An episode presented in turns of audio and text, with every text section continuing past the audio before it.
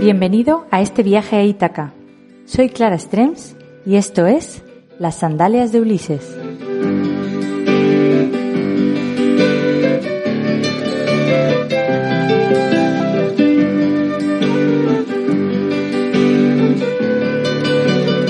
Ludwig van Beethoven nació en la ciudad alemana de Bonn hace ahora 250 años, pero pasaría gran parte de su vida en Viena.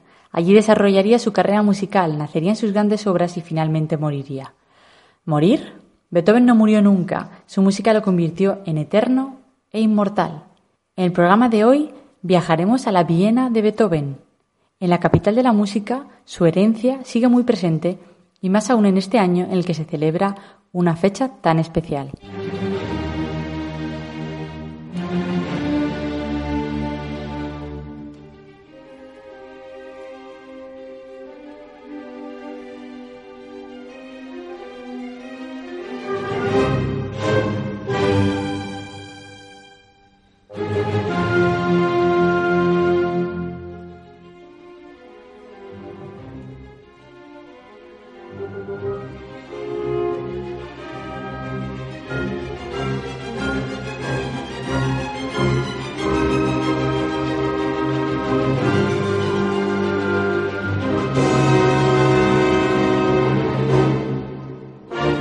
Absolutamente solo, o casi, solamente en la medida en que lo exija la más absoluta necesidad, podré volver a tener contacto con la sociedad.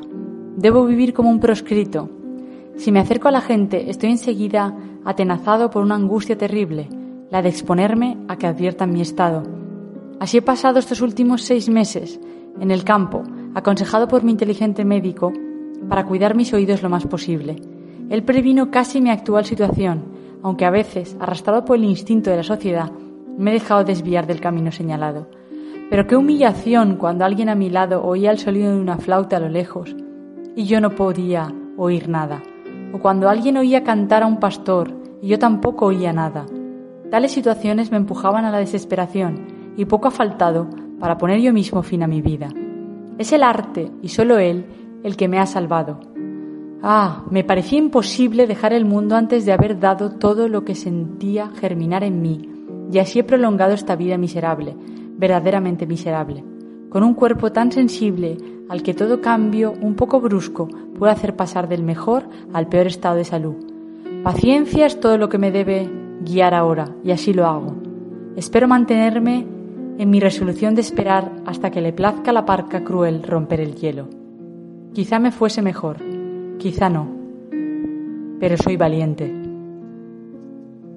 Fragmento del conocido como el Testamento de Heiligenstadt de Ludwig van Beethoven, que escribió a principios de 1802, cuando su sordera se manifestaba ya de manera cruel y dolorosa.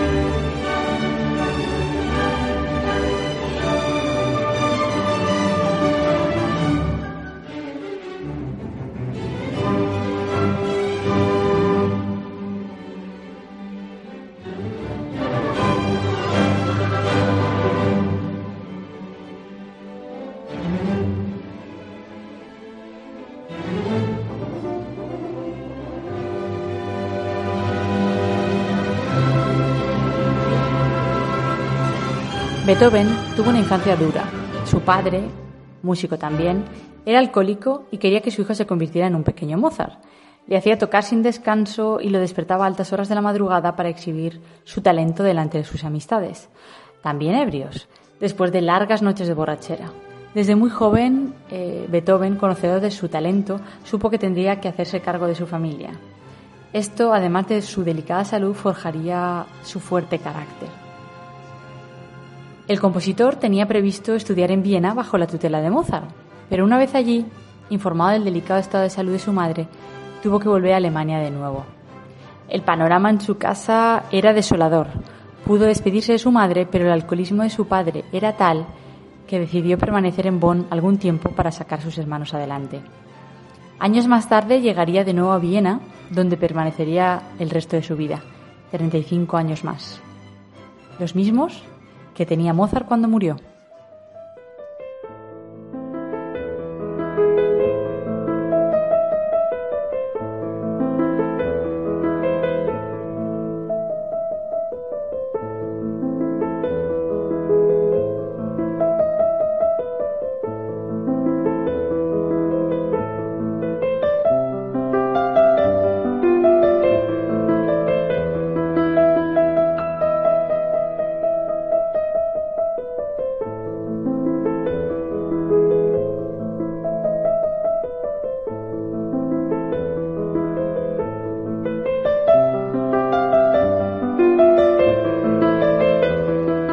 En Viena, el compositor contó con el patrocinio de la corte y la nobleza. Nadie quería que ocurriera con el joven de Bonn lo mismo que con Mozart, que muriera prácticamente en la pobreza. Mecenas y protectores se aseguraron de que no le faltara de nada y pudiera componer, aunque sus ansias de independencia le acarreaban alguna que otra discusión y no permitía a estos, los mecenas, inmiscuirse en su trabajo. Viena fue definitivamente su hogar, aunque Casas pasaría por muchas más. Necesitaba privacidad para crear y que su trabajo no se viera interrumpido ni por protocolos sociales ni por vecinos curiosos. Beethoven cambió más de 60 veces de casa durante el tiempo en el que vivió en la capital de Austria, con lo que es casi tan común encontrar una casa en la que viviera el compositor como un café vienes. Algunas de ellas son hoy museos y se pueden visitar, acercándonos más así a uno de los más grandes compositores de la historia de la música. Una de ellos es el Museo Beethoven Heiligenstadt, que está un poquito en un barrio un poquito a las afueras. Cogí el tranvía D y me senté en sus asientos, aún de madera, y comenzó mi viaje a una Viena totalmente distinta, el mismo recorrido que probablemente haría Beethoven en una de sus múltiples mudanzas, hasta uno de los barrios más verdes y encantadores de Viena, Heiligenstadt. En su día era una estación balnearia a las afueras de la ciudad. Allí, rodeado de bosques y naturaleza, encontraría Beethoven la inspiración para seguir componiendo. El sonido de los pájaros, el de las hojas, la brisa, el viento y las tormentas que él plasmaría en sus partituras, convirtiéndolos en música. Sonidos que poco a poco se irían haciendo más y más débiles hasta desaparecer por completo. La sordera irreversible de Beethoven avanzaba irremediablemente hacia su triste final. Allí el compositor escribiría también el conocido como el Testamento de Heiligenstadt, una carta desgarradora dirigida a sus hermanos y que nunca llegó a enviar, en la que con desoladoras palabras les expresa el dolor y el sufrimiento que le causa su sordera y el despiadado destino que le espera. No hay mayor crueldad para un músico que no oír. Beethoven en ocasiones era tildado de antipático y misántropo, su carácter difícil e introvertido se debía en gran parte al sufrimiento que le acarreaba su sordera, además de sus muchos otros problemas de salud, tan sensible y delicada como su propia música.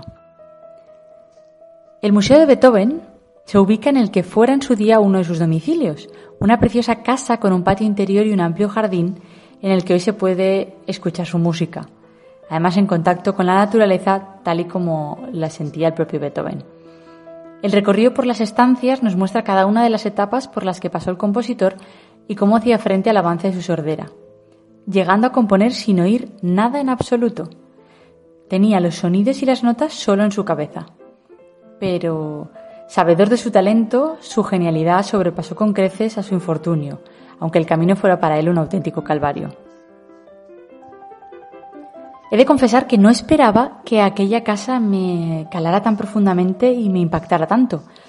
un lugar tan bucólico en el que los sonidos de la naturaleza solo eran interrumpidos por las campanas de la iglesia y ver a través de sus ventanas los mismos paisajes de los que disfrutaría el mismo Beethoven. Pero al mismo tiempo sentir tan cerca su dolor y su sensibilidad y empatizar con la angustia que le marcó durante toda su vida y que solo encontró salvación en la música. Dejé aquella idílica vivienda de Profusgasse 6 para dirigirme no muy lejos a otro de los lugares en los que también vivió Beethoven, a escasos 200 metros de distancia de esta casa.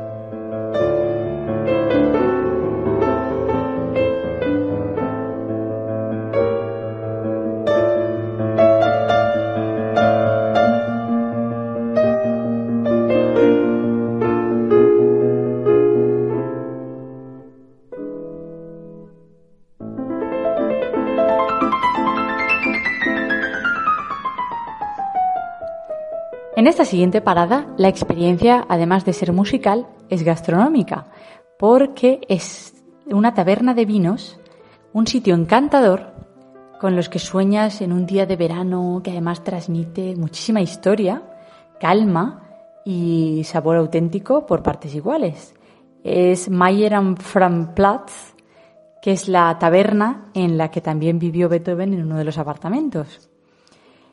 En aquel patio al aire libre cubierto por grandes sombrillas verdes y parras de un color aún más verde intenso, eh, yo disfruté de una comida como hacía tiempo que no lo hacía. La brisa veraniega acariciaba mi rostro y me sentía muy afortunada por estar en ese mismo lugar en el que también había vivido Beethoven y probablemente él mismo hubiera degustado aquellas mismas setas que me sirvieron ya que son la especialidad de la casa. Además, tienen uno de los vinos considerados como el mejor eh, vino bienes en Heiligenstadt desde el siglo XVII. Allí, casas de madera a un lado y grandes espacios verdes al otro, custodiaban mi camino de vuelta y por allí paseaba también el genio en busca de, de inspiración. Con un espíritu totalmente renovado, tras visitar aquellas casas y esa pequeña población que hoy es un barrio de Viena, volví a coger el tranvía en dirección al centro de Viena. Pero la verdad es que fue muy enriquecedor el poder empatizar tanto, no solo con todas las circunstancias de Beethoven, sino poder ponerse realmente en su lugar, por fortuna, el de la sordera no, aunque sí que hay, hay muchas actividades dentro del museo que te permiten ver cómo poco a poco él iba perdiendo audición, o sea que puedes experimentar las fases por las que pasó y cómo él iba modificando los instrumentos para intentar ganar sonido y poder escuchar mejor, como por ejemplo el, piano, ponerle una especie de caja de resonancia. O sea, puedes experimentar todo esto y además eh, la naturaleza en la que se ubica la casa, las dos, tan importante para, para Beethoven, porque realmente para Beethoven los sonidos de la naturaleza eran lo que él quería representar en sus composiciones. O sea, que fue una visita además de una paz y de una tranquilidad muy, muy, muy interesante.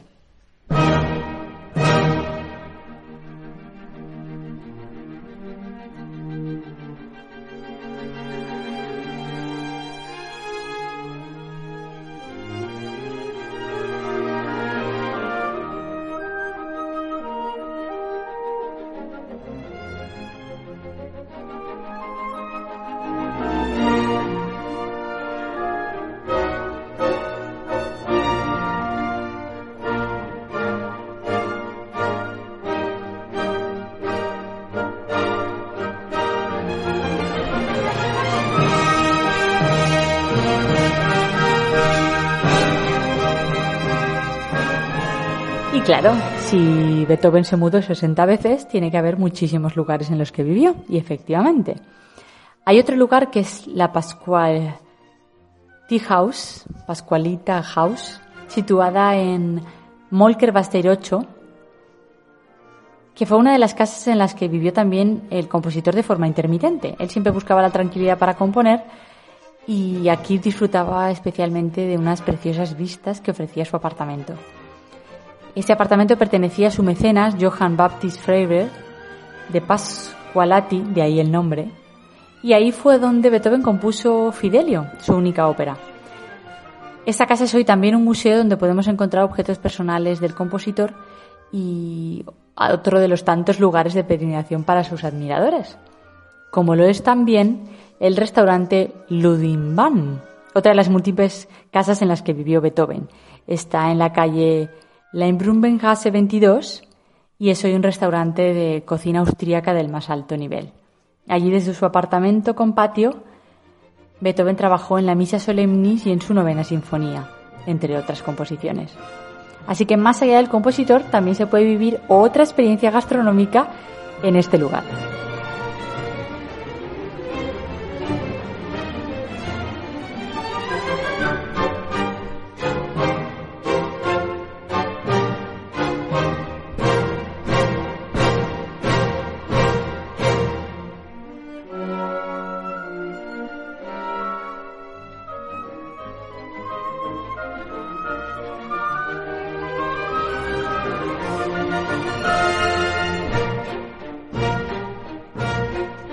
Muchas las huellas que Beethoven dejó en la ciudad de Viena. Muy cerca del Museo Albertina se encuentra otro de esos sitios especiales en la carrera musical del compositor, en el que es hoy el Museo del Teatro. Allí, en la Sala Heroica, Beethoven dirigió el estreno privado de su Sinfonía número 3, Heroica, para su mecenas, el príncipe Franz Joseph Maximilian Lobkowitz. Heroica estuvo en un principio dedicada a Napoleón Bonaparte, a quien Beethoven admiraba mucho por sus ideales. Cuando el corso se autocoronó emperador, el compositor se disgustó tanto y se decepcionó que arrancó el nombre de Napoleón de la partitura. Así que dicen que luego se la dedicó a su mecenas, pero que en un origen iba dedicada a Napoleón. Pero, por supuesto, el recorrido por la Viena de Beethoven no acaba ahí ni mucho menos. Camino del Stadtpark, el gran parque en el que el río Bien sale a la luz, y donde la música de Johann Strauss se escucha casi cada noche, se encuentra la estatua de Beethoven, frente a la Wiener Konzerthaus, sentado y con expresión pensativa, probablemente inmerso en sus pensamientos o en sus composiciones, y esa, con esa mueca tan característica de su rostro, mm, esa expresión sombría, como le diría Joseph Haydn en su día, que le acompañaría durante toda su vida y hasta en su lecho de muerte, tal y como ha quedado reflejado en su máscara mortuoria. Y claro, hablando de máscara mortuoria, pues tenemos que ir a la tumba de Beethoven y hablar de su muerte. Ya completamente sordo, el resto de sus males físicos tampoco le dieron tregua. Solo se relacionaba con sus íntimos amigos y en los últimos días permaneció además inmóvil en cama, llegando incluso a entrar en coma. Aquel 26 de marzo de 1827, el cielo de Viena parecía saber que el final del compositor estaba cerca y totalmente cubierto anunciaba tormenta. Un relámpago iluminó por completo la estancia. En aquel momento Beethoven abrió los ojos, levantó la mano derecha con el puño cerrado y expresión amenazadora, cerró los ojos y dejó de respirar para siempre. Su muerte conmocionó a la sociedad vienesa muchísimo. Beethoven era tan admirado que más de 20.000 personas acudieron a su funeral fue el sepelio más multitudinario de la época. Beethoven sería enterrado como la estrella de la música que fue en el cementerio del pueblo de Barring, hoy ya un barrio de Viena, pero unos años más tarde sería trasladado al cementerio central de Viena, a la sección de los músicos, junto a Franz Schubert, que pidió descansar siempre junto a él.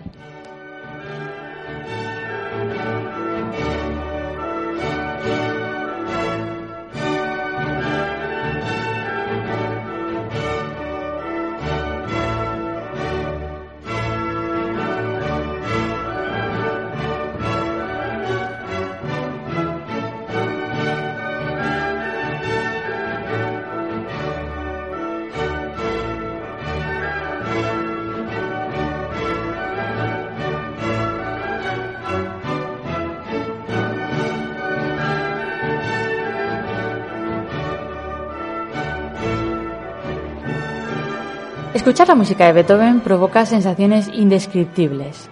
Cada una de sus notas se siente, se respira y hasta se ve. Y esto se vive muy intensamente en el pabellón de exposiciones de la secesión vienesa.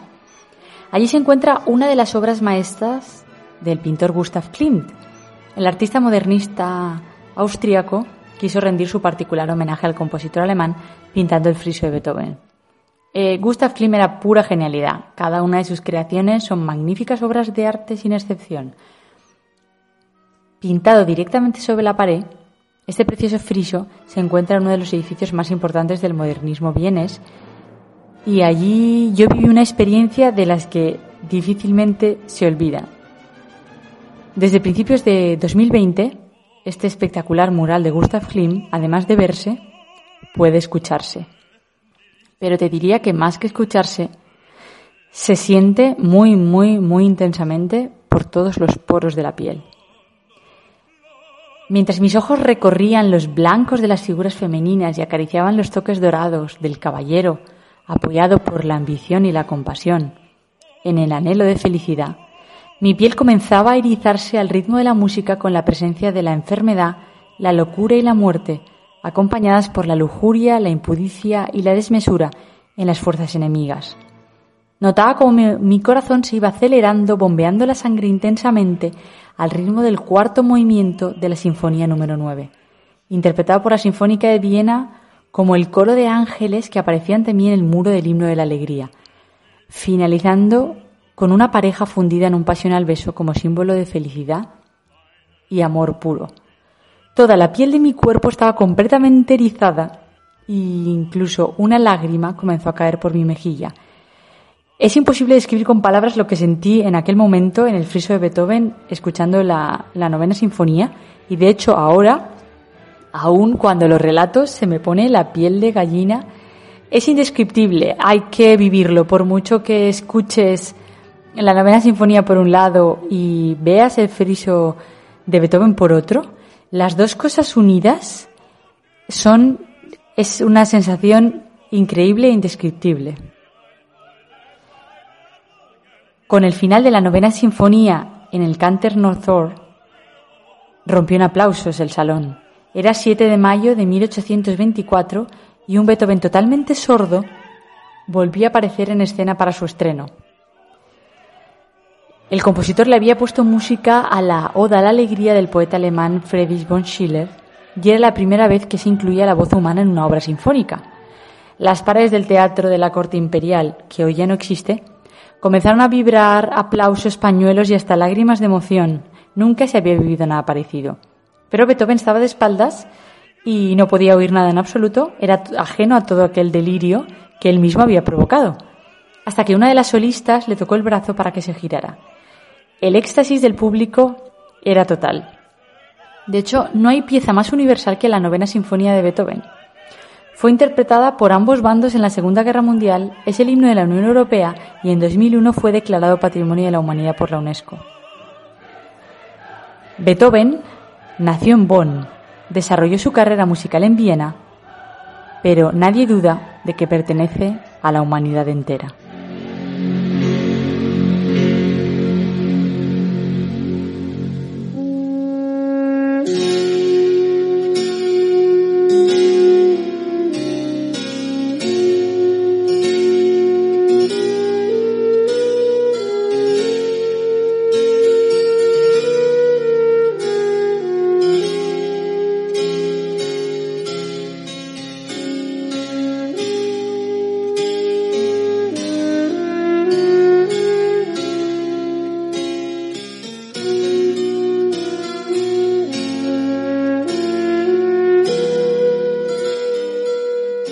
Gracias por escuchar el programa de hoy. Soy Clara Strems y esto es Las Sandales de Ulises. Puedes encontrarme en lasandalesdeulises.com, ahí tienes todos mis artículos, en redes sociales, tanto en Facebook como en Twitter como en Instagram, y todos los podcasts en Radio Viajera.